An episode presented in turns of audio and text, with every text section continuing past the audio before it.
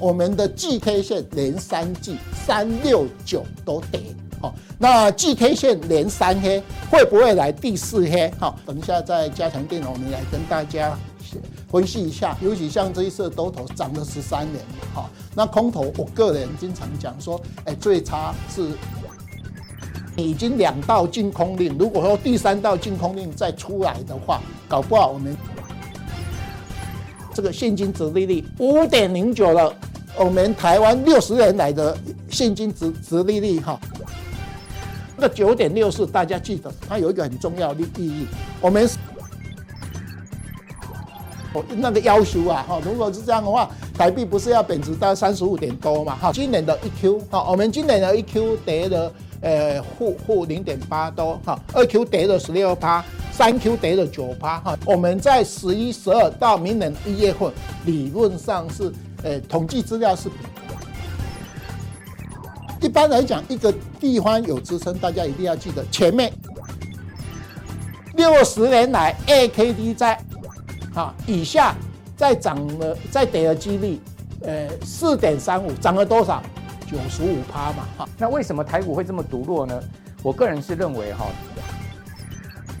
所以呢，这些旧债的流动性就会非常的差。那流动性差，如果有人抛售出来的话，啊，那就会导致整个公债市场的一个呃所谓这个卖压，股市的一个下跌啊。如果我们对照零八年到零九年这样的一个跌势的话，似乎还没有到底哦。现在有可能弹一段，但弹完一段就是崩跌，好，弹完一段之后就是崩跌，所以我们还是要去注意整个熊市的一个结构。库存一方面升到一九八四年的新高，但是呢，新订单呢却是。哦，这个这一两年来持续的在往下掉。好，跟各位报告，很不幸的哈，这个是八月的数字到五十二点八。哦，那库存去化之后呢？哎，我们是就可以乐观了吗？事实上不是，为什么？因为期货又空，然后现货又卖，那投信到底有什么压力呢？哦，盘面上我帮大家整理出来，大概四类股。哦，这四类股呢，就是有题材。跌升，哦，就是这样的一个族群。去年啊是呃有赚到一个股本，那今年再赚到一个股本的可能性是非常的大了哦。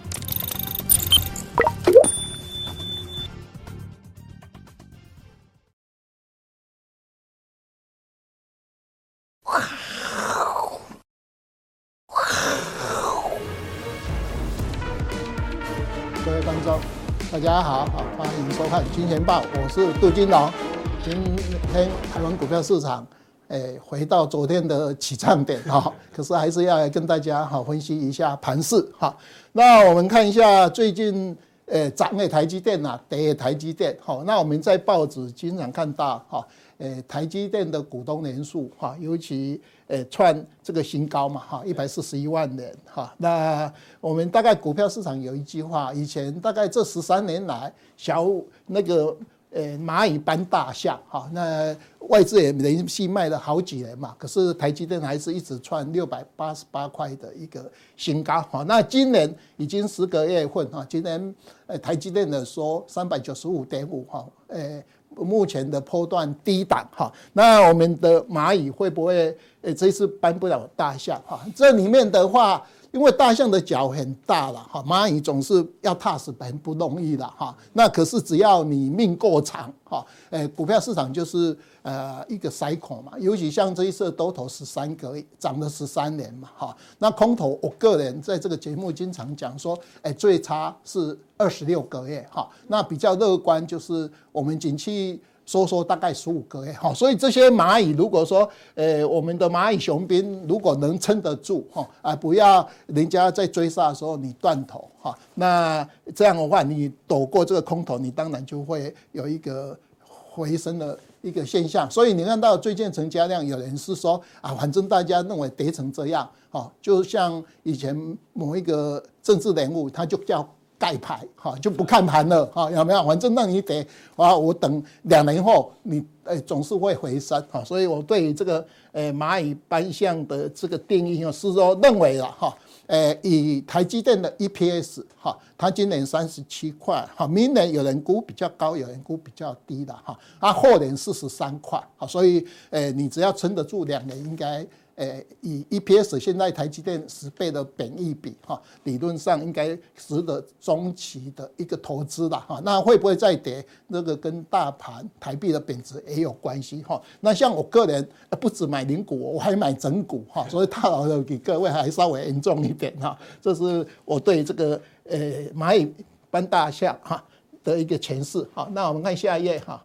那今天报纸也有报了，好像美国跟呃世界各国哈都股市都跌，可是诶这个礼拜哈小型股也有做一个反弹哈。那诶台湾也是一样哈，我们大概这几天台积电。每天哈涨跌，可是很多小小型股也有出来撑场哈。那这个我们这些小鬼能不能当家？一般来讲，我们有时候都是这样，我们会看大盘啊。那大盘如果说啊一直跌，你就认为这个股票市场比较来得低迷了哈。那有很多的股票活蹦乱跳哈。那除非你有去买这些股票哈。那像我们可以看得到。呃，投信哈，投信因为它一定要有基本持股嘛，所以像九月份投信整个呃规模少了一千九百多亿哈。那前一阵子投信不是连买六十几天吗？哈，那这一阵子也有一直买，可是最近它已经放弃了这一种一直买，因为为什么？它一定要随着盘势，像昨天涨它就卖超哈，那跌的话。要买，这样才是合理的哈。那我们也是一样哈。诶，大盘在跌的话，一定有一些股票涨，大家不要忘记，因为投信一定要有基本持股，它卖。诶，台积电卖这些前值股，它的钱因为要有七十五趴，所以他会去选一些相对的股票哈。那只要他选上的股票，应该会逆势上涨哈。这是我对诶这些大盘在跌的时候，为什么还是有很多的股票活蹦乱跳？尤其像我们很多主力股了哈，它大盘跌的时候，它就一直涨；那像诶大盘涨的话，它就会跌。跌了啊，就是像最近最有名的一只股票，呃，三零四六的建机有没有啊？你就看到它就是诶这种小鬼当家的一个一个股票哈。那尤其像呃外资卖的，我们现在打开每天盘后外资的买卖超都是一样啊。哈，台积电为最大的一个卖超，那其余的诶权值股，像说呃前一阵子的航海。那最近的航空，哈，那都是外资在卖的一个东西，啊，就是说，那另外来讲话，啊，台积电，啊，目前因为台币贬值嘛，好像今天盘中台币又贬值到三十二点二一五，哈，那台，呃，台积电今天又被，呃，被卖超，那今天最主要还有一个东西啦，就是因为我们的期货结算。好，所以期货结算，它一定要把它压到最低。你看，它从一开盘完以后，诶，国际股市都涨的时候，我们就一路一路砍，砍到最后尾盘，它还要用七千多张砍台积电一块半。哦，像昨天我们可以看得很清楚，它用七千多张，它台积电拉三块。哦，所以它那个七千多张，政府应该要去抓它了。哈，呃，影响那个。证交法一百五十七条之一嘛，意图影响行情，哦，就是我们讲过好几次。可是我们这个政府真的是，哎，不敢跟外资对抗啊，那不敢跟外资对抗，你就死得很惨嘛，哈。所以台积电就是其中一个哈。那我们在哈，诶，这个台积电也是一样啊，因为总市值蒸发嘛，哈。那整个大盘跌了五千八百多点哈。那台积电最主要是最大咖嘛，啊，就是我们大概我们一直在这节目讲，涨诶台积电，跌诶台积电，哈，那。你这个神山是国家在护它，那如果国家不护它，它就大概呃相对就让外资哈要怎么呃拉抬哈，都是它的一个特征啊。那我们看一下盘势哈，盘势的话已经跌到一八一二八零九哈，那一二八零九的话就是有一个东西的哈，大家看一下我们这一路下来哈，每次红这个整数关卡哈，就是说啊万七万六。万五万四哈，那在万四的话，我们不是跌到一三九八二哈，一三九二八哈，那有反弹的一千多点哈，那这一次诶万三又破哈，那在这边这几天都在这万三底下哈，好像有支撑哈，那这里面还有一个成交量哈，我们上次是一千六百三十几亿的哈，那最近的话。呃，它有杀尾盘哈，那量稍微大一点哈。那如果说你已经两道禁空令，如果说第三道禁空令再出来的话，搞不好我们成交量又会比这个一千六来的低哈。就说我们在这个节目有讲，五日金量最大的呃二收到二十趴，就是一三一一哈，那就是自息量凹动量哈。那大盘跌了五千八百多点哈，这个呃从年初到现在。这个 A 波，我们个人哈本来认为这边是 A 的，后来再把它做修正哈，这一个整波我们通通把它称为不可辨识的小小九波哈。那你跌了五千八百多点，能不能做一个所谓 V 波反弹？哦，那我们等一下来跟大家做比较详细的解释哈。这是我们对大盘哈。那我们一般讲哈，诶，万三能不能锁得住哈？那这里面的话。呃，跟前几次一样哈，它每次整数关卡破就上来，整数关卡破就上来。那这一次比较好，我们那一天的话，呃，一、二哈，八零九，它在一二八一五。好，就开始拉上来。好，那三天不破低点，理论上今天应该要呃稍微拉一个红线，想不到今天又收一个中黑嘛。哈，那明天不要再破这个低点，因为只要三天不破低点的话，短线要反弹的机会比较大。哈，那我们诶整个诶三季已经连三季的下黑，第四季能不能在这个万三哈？呃，守得住哈啊，作为一个所谓第四季的反弹哈，就是我们大概呃万三这个整数关卡哈，每隔一千点我们就会有一个反弹。那看这一次会不会跟前几次一样哈？就是我们等一下做分析哈。那我们看到这个分时图哈，呃，这边哈又是一个机会啊。你看到这个一三哈九二八这边也是一个小 W 底哈，那这边也是一样一个小 W 底，这边也是一个小 W 底哈，一五一。五九 S 哈，那你这边 是不是一个短线的支撑？好，那我们等一下从季 K 线内再来跟大家讲。好，就是说，呃，九月、十月在我们台股的一个资料里面是比较容易涨的。哈，那你已经这一波又直接下来，哈，这个万三破完以后会不会有一个反弹波？哈，那会不会到一三九二八？我们等一下来这个跟大家做比较详细的分析。好，那在我们总体面里面，我们今天特别来跟大家讲两个重点哈。一个哈，我们现在的现金殖利率已经二点一兆，那因为大盘跌了那么多，所以哈，大家看一下这个现金殖利率五点零九了。哈，我们我们台湾六十年来的现金殖殖利率哈，大概是一趴到十趴。哈，那你现在五点零九哈，比早期的两趴有没有？我们已经值得投资了，尤其像台积电哈，台积电现在本益比大概十倍左右，十一倍哈，它今年配十一块，这个按照殖利率，它也可以比较可以长期投资了哈。那如果按照这个现金殖利率，你看到我们的殖利率五点三四有没有？都已经比呃年初的二点五七来得高哈，所以台股现在已经呃值得呃大家做。呃，中长期投资哈，另外还有一个很重要的东西叫做大盘本益比哈，大家看一下，我们这个叫前瞻本益比，我打的主要是九点六四哈。那我们今年的上市公司获利哈，呃，我们现在因为大家调低的关系啊，所以今年的上市公司获利大概只成长五趴哈。那明年的上市公司的获利本来是。大概要衰退十趴啊，因为现在航运股大家把它调低了，尤其像呃我以前的一家一一个投顾公司哈，它把它调低啊，呃那个航海的获利大概衰退了九成多左右，所以让我们呃明年上市公司的获利大概从本来衰退十趴。要衰退到十四趴，哈，那这样的话，你这个本益比可能会往上稍微调高一下。可是这个九点六四，大家记得它有一个很重要的意义。我们十三年前台湾大盘三九五五的时候，那时候我们大盘的本益比九点零五，好，九点零五，所以你这个九点六四已经快要靠近那个位置，哈，就是呃，我们大概要谈的这两个资料，哈，呃，给大家呃看一下，哈。那我们一般来讲，我们出口已经衰退了啦，哈，这个里面，那我们 CPI 美国 CPI 啊八点二，我们一直在讲这个股市这个很奇怪的东西啊，你为什么要预期美国 CPI 要八点一？有没有？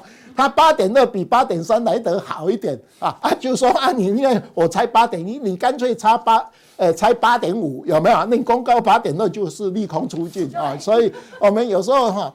这个股市就是很奇怪，像最近美国股票市场金融股不是都涨吗？有没有高盛也涨？呃，那个美银也涨，因为它预期比较差，所以好一点就是说比预期来得好哦，所以这个是很吊诡的东西的哈。那 因为它已经调了九码哈，那现在呃只要这个 CPI 哈不降下来，大家认为十一月、十二月会又要调三码三码好，那这样的话，呃，它又要调，我们台湾。呃，不调高利息，我们台币就会贬值嘛，哈，所以这个我们还是要观察这个 CPI 的哈。那已经呃从高点哈，呃八点五、八点三、八点二已经有下来，可是大家最近都比较悲观啊，都往坏的方面想了哈，就是里面哈，我看下一页哈。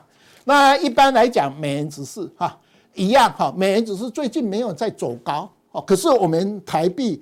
好像跟着日元一样，有没有？昨天日元贬值到一百四十九，我们台币我们这边写哈，呃，三十二点零一二，今天盘中又三十二点二多。每次我来这个节目完以后，填这个东西就会往上贬值 啊。我们这个杨金龙真的虽然跟我同名字哈，有时候真的要摇头哈。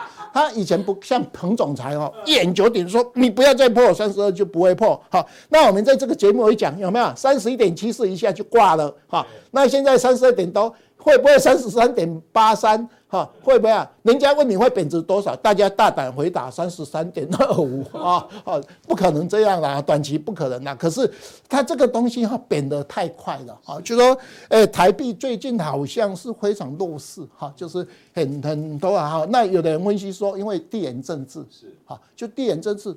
啊，那我一想到地缘政治买股票也没有用，台币也没有用啊，哈，因为买黄金最好哈，就是呃里面的地缘政治哈。那现在因为空头市场，所以只要台币贬值，外资就会提款台积电，哈，所以这两个大家把它联动在一起。而且你看到这一次台币哈贬值的非常快嘛，哈。那我们一般来讲，我们看以前的外资的话，你看它升值，股市就会涨；升值，股市就会涨，有没有？那一般来讲贬值哈，那我们有一个。有一个经验给大家哈，贬值完以后，只要冒一个大量，大概就贬值就会止贬回升，好，这是我们以前的哈。你看到只要出波段，那现在都是十几亿的哈。你看到哪一天哈，它出比较大的量哈，那我们每天。早上大家哈九点零呃零五分你就看一下哈台币的升贬哈，就大概都知道外资是站在买方来卖方哈，这是台币贬值。好，那你看到美元指呃那个美国十年期公债四趴了哈，那最近的话四趴哈，因为美元指数没有再涨哈，可是美十年期公债四点多趴哈，那有一个最近的那个呃。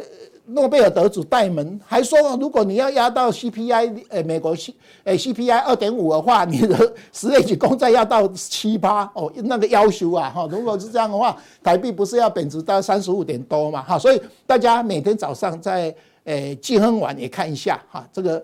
我们的美元指数哈，大概现在已经四趴哈，那是不是一个相对最近的高点哈？那如果说美元指数不不再走高，美美元指没有美国十年期公债不再攀高，美元指数就不会再走高，台币就不会贬值哈。那相对呃外资就会稍微回来补一些台湾的股票哈。我们大概是这样看哈。那另外来讲的话，我们三大法人的进出哈，大家看一下哈，呃外投信。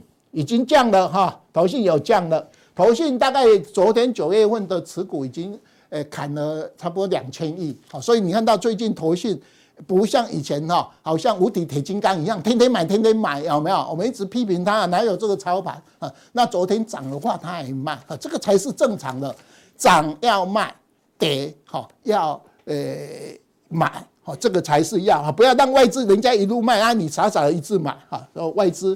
有有降下来一些哈，那另外来讲的话，我们看到外资持股比例也降下来哈，它它的持股比例啊，从三十八升到三十七，真的外资最近哈。诶，把台湾当做提款机啊，尤其台积电哈，卖卖的特别多哈。那你看到它的期货也稍微做多哈。那现在今天因为是台指期货结算的哈，它硬要把它拉压到最低哈，呃，那个破万三哈。那是不是下个月哈？因为我们一般来讲台股都是十一月、十二月、一月份，还有美国股票市场这三个月。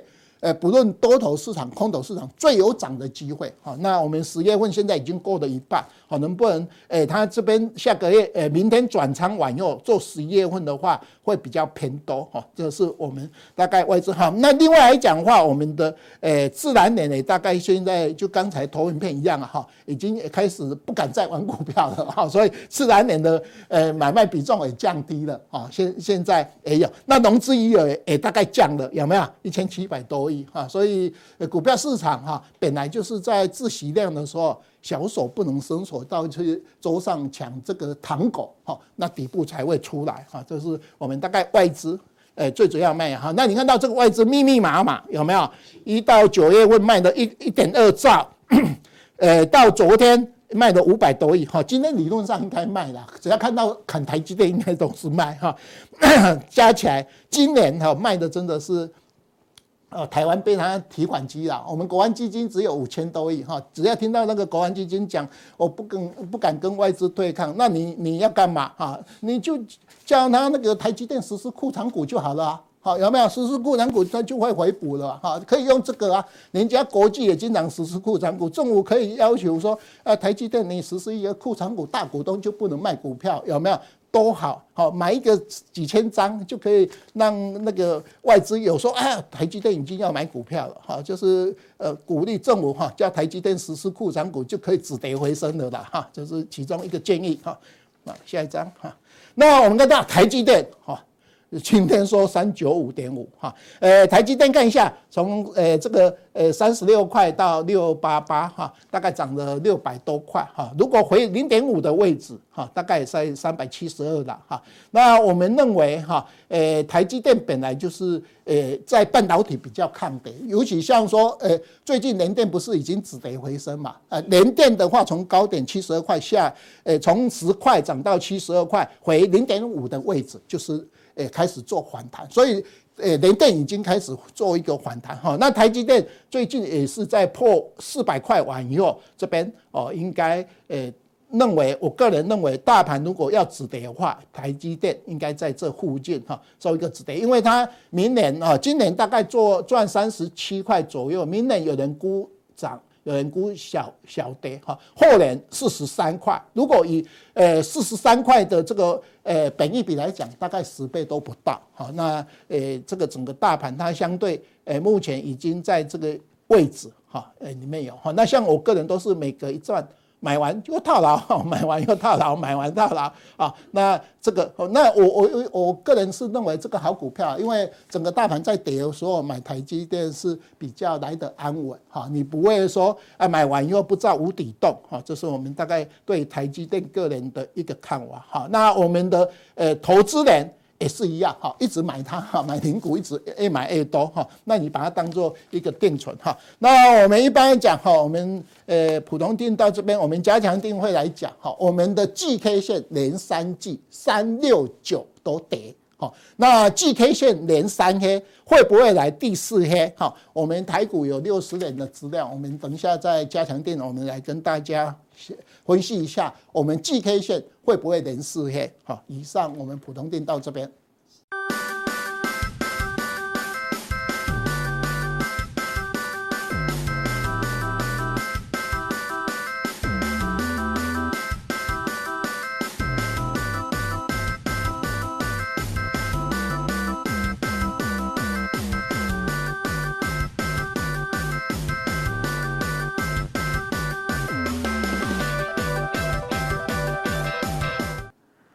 好，不容易站回万三的台股哈，今天又跌破万三，我想我们的观众朋友应该大家都很失望了哈，是不是也告诉我们大盘呢？好，一万两千八百点的低点呢是岌岌可危了哈。我们可以看到，事实上台股是真的呃非常的疲弱哈。我们对照全世界几个主要市场，各位看到道琼哈，它其实已经弹上季呃月线了。好，二十日 MA 我们一般来讲是月线，好，道琼已经弹上月线，好，另外日经也弹上月线。好，S&P 五百指数也弹上月线，连韩国这么疲弱的股市呢，也都弹上月线。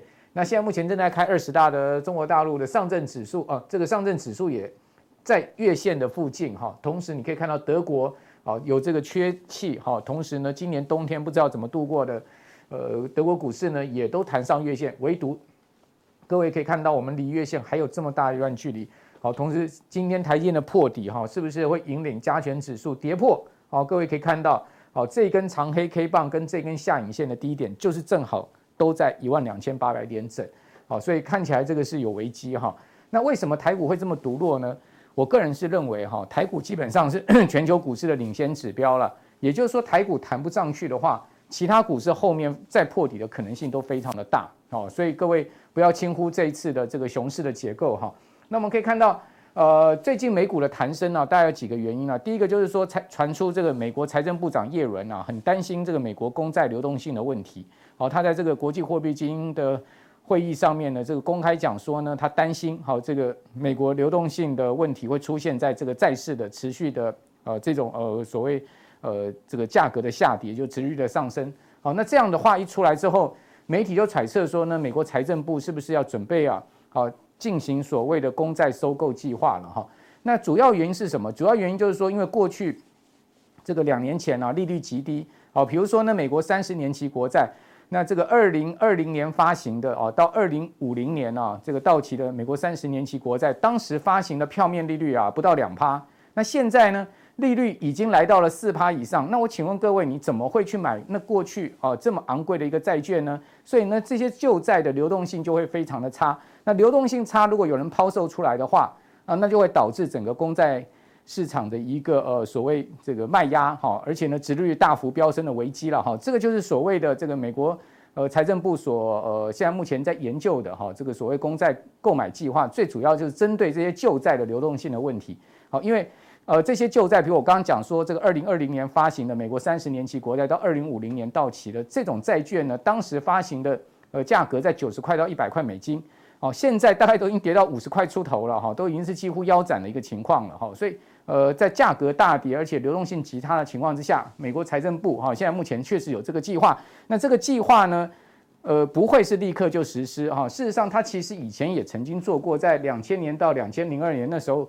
呃，科技泡沫的时候，他曾经也做过这样子一个计划，哦，那市场认为说呢，可能是明年五月份，好，这个计划会推出了，好，那这个消息不管，呃，它会马上实现呢，还是未来的事情呢？就基本上它已经是好会提振最近这个美国股市跟债市这个低迷的气氛，哦，但是呢，我们可以看到股市的一个下跌啊，如果我们对照零八年到零九年这样的一个跌势的话，似乎还没有到底哦。为什么？各位可以看到。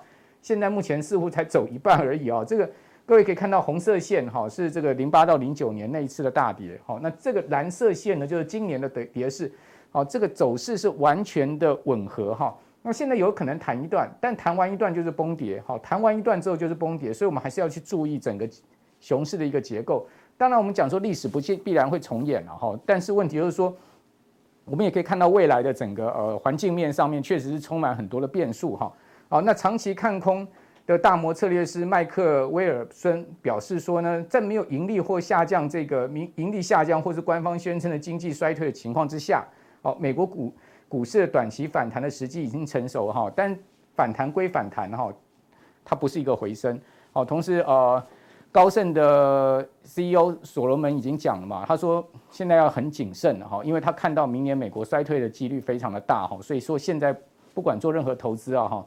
各方面都要很谨慎，好，所以你可以看到这个小摩的 CEO 戴蒙也同样有这样的看法，哈，所以华尔街这些大头纷纷呢对明年的经济产生了忧虑，好，同时呢，根据美银基金经理人调查，好，现在目前全世界掌管哈这个呃非常庞大这个金额的呃基金经理人认为说，明年美国企业的盈利不可能会超过十趴的增长，那会是近几年来最差的一个盈利增长情况，好，所以。呃，这个利率的上升啊，经济的下滑呢，已经对企业盈利造成排挤。好，我们从这一次啊，美国开始公布财报，可能发现这样的状况。所以，我们对于股市的这个展望呢，我们还是要比较谨慎。好，另外各位可以看到哈，我从几个总经指标来跟各位报告，就是说现在目前我看到的状况。好，比如说在台湾的部分，新订单，我们可以看到啊，这条 红色线呢，就是这个呃中经院所公布出来制造业采购经理人指数的新订单的部分。严重的下滑，哈，各位可以看到，从这个地方是一路崩跌，现在已经跌到了剩下三十七了。好，另外呢，在制造业采购经理人指数 PMI 存货的部分也下滑。那存货先前是上升了，我们就知道说存货堆积的一个问题。那因为厂商意识到明年的经济情况不好，所以在这边积极去存货。好，所以去存货的话，你可以看到它最近呃存货的展望是往下降。好，但是呢，新订单降得更多。好，所以在这样状况之下呢，我们就来看一下美国终端市场的状况。好，美国终端市场，各位看到存货还在上升，而且新订单是严重崩跌。哦，这是一个非常不利的局面。好，也就是说。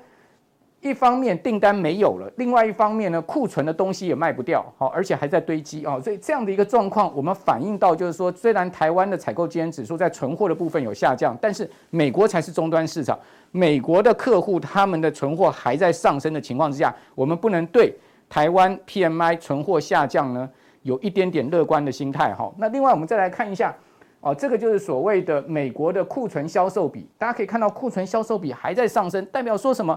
卖东西的速度也非常的慢，好，赶不及存货堆积的速度，这其实对这个零售商来讲是一个非常大的压力。所以 Nike 啊，各位可以看到很多零售商他们开始在削价竞争，哈，打折拍卖，哦，准备去库存的一个状况，哦，所以这当然就也不利于这个企业的盈利，哈。所以我们从种种的呃指标来看，其实呢还是要对未来呃整个环境面上面呢保持警惕的心态。那另外我们可以看到在 ISM 的 PMI 采购经理指数制造业的部分，它还是持续在下滑，而且呢是从这个二零二零年的大概是呃差不多三月就已经见底，一路的往下掉，那掉到这个八月掉到五十二点八，好，大家可以看到它其实已经掉到了几乎是要进入到收缩的边缘，哈，这个五十分界线上面是扩张，下面是收缩。那另外我们再对照啊这个 PMI 里面的所谓存货跟订单的状况，大家可以看到啊。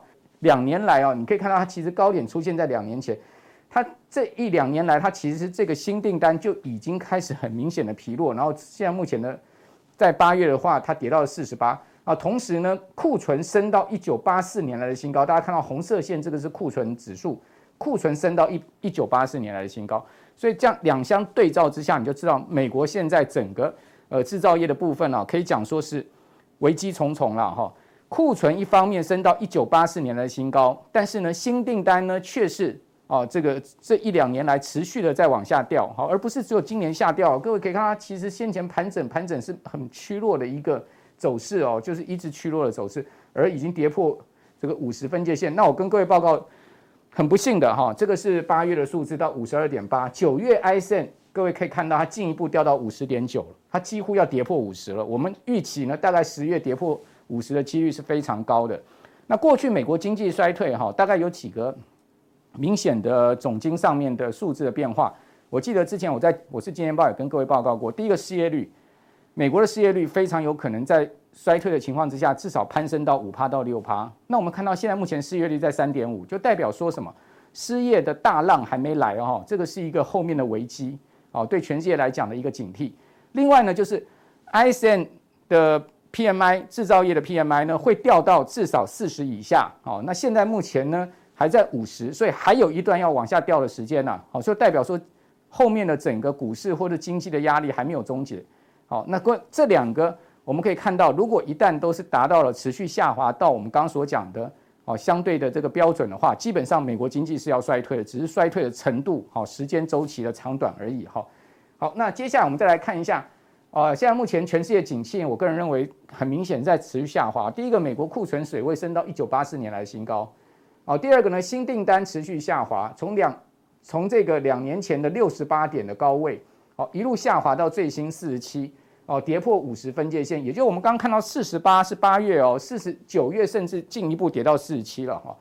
那台湾跟大陆的制造业，好，还有美国的制造业呢，好，新订单的部分也是全面下滑。好，同时库存水位，美国仍然在上升，台湾已经见到下滑，下滑在消消化，但是终端市场库存还在上升。就我刚刚跟各位报告，所以预料去库存的时间呢、还有一段，好，我们需要等待。哦，那库存去化之后呢，诶，我们是就可以乐观了吗？事实上不是，为什么？因为还有所谓后面消费力道的强度问题。如果库存去化了没订单，那也是白搭。哦，如果消费不出来，没订单也是白搭。所以后面还有很多的变化。哦，所以在这样状况之下呢？其实我觉得呢，我们基本上哈还是需要在对投资上面一个比较保守的态度。也就是说，为什么这一波我个人看反弹的强度不会太高？好，我之前几个礼拜我就跟大家讲说会弹，好，但是弹上去各位可能要注意，并不是让你去加码，而是让你逢高减码，哦，这个套现的机会哈。各位看到，最主要就是时间问题啊，重建消费心还是需要时间。好，美国通膨看起来很不容易要快速而且大幅的下降。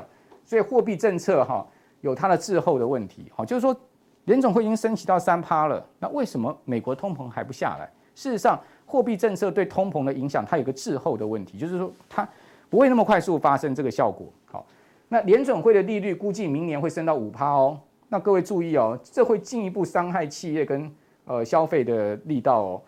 还有就是美国全球股债市大跌跟美股的强势，已经导致流动性的问题浮现。所以为什么美国财政部哈说要做公债收购计划？这个就是流动性问题。事实上，现在全世界已经有美元流动性的问题，这个危机已经慢慢在出现。好，那另外呢，重建金融跟消费信心需要时间啊。大家都已经受伤这么重了，今年台股跌这么重，啊，跌掉十四五兆的市值，你想一下子要大家。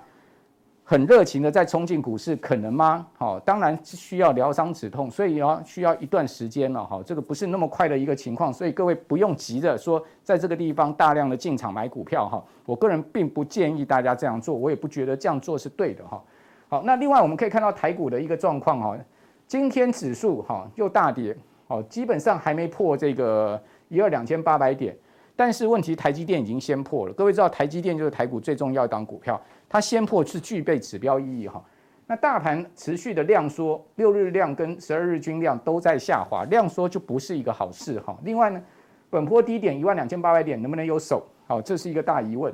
好，而且我跟各位报告，最近很怪的是，投信在这个地方大卖股票了。好，已经连三卖。好，今天的数字呢，呃，也许晚上大家可以看得到哈，你再把它加上去。好，至少在。昨天呢，已经是出现连续三天卖超，这个跟过去投信一路买的状况是完全不一样哈。更何况投信昨天呢，在期货大家五千多口大台的空单，好，所以它一空空了一百多亿的约当现金部位哈，所以期货又空，然后现货又卖，那投投信到底有什么压力呢？啊，另外呢，最近杀融资，散户退场也很明显，我们看到融资今年已经大减四十趴哦，这个是一个非常惨烈的状况。也就是说，今年的融资户几乎都躺平，被抬出场了。那这样子的一个人气退场的状况，成交量怎么增呢？好，再加上本土族群生计最近很弱，哦，还有就是半导体也疲弱，好，台积电破底，好，那金融族群利空还没有出尽，大家都知道金融股后面还有很多利空，好，那市场资金只能找这个个股或者有题材或者跌升反弹。那至于说今天比较强势的族群，我帮大家整理出来了，哦，大概就是所谓的有题材。或是叠升哦，相关的族群，那至于是是哪一些呢？好，等一下我们在加强錠的时候再来跟各位做一些分享。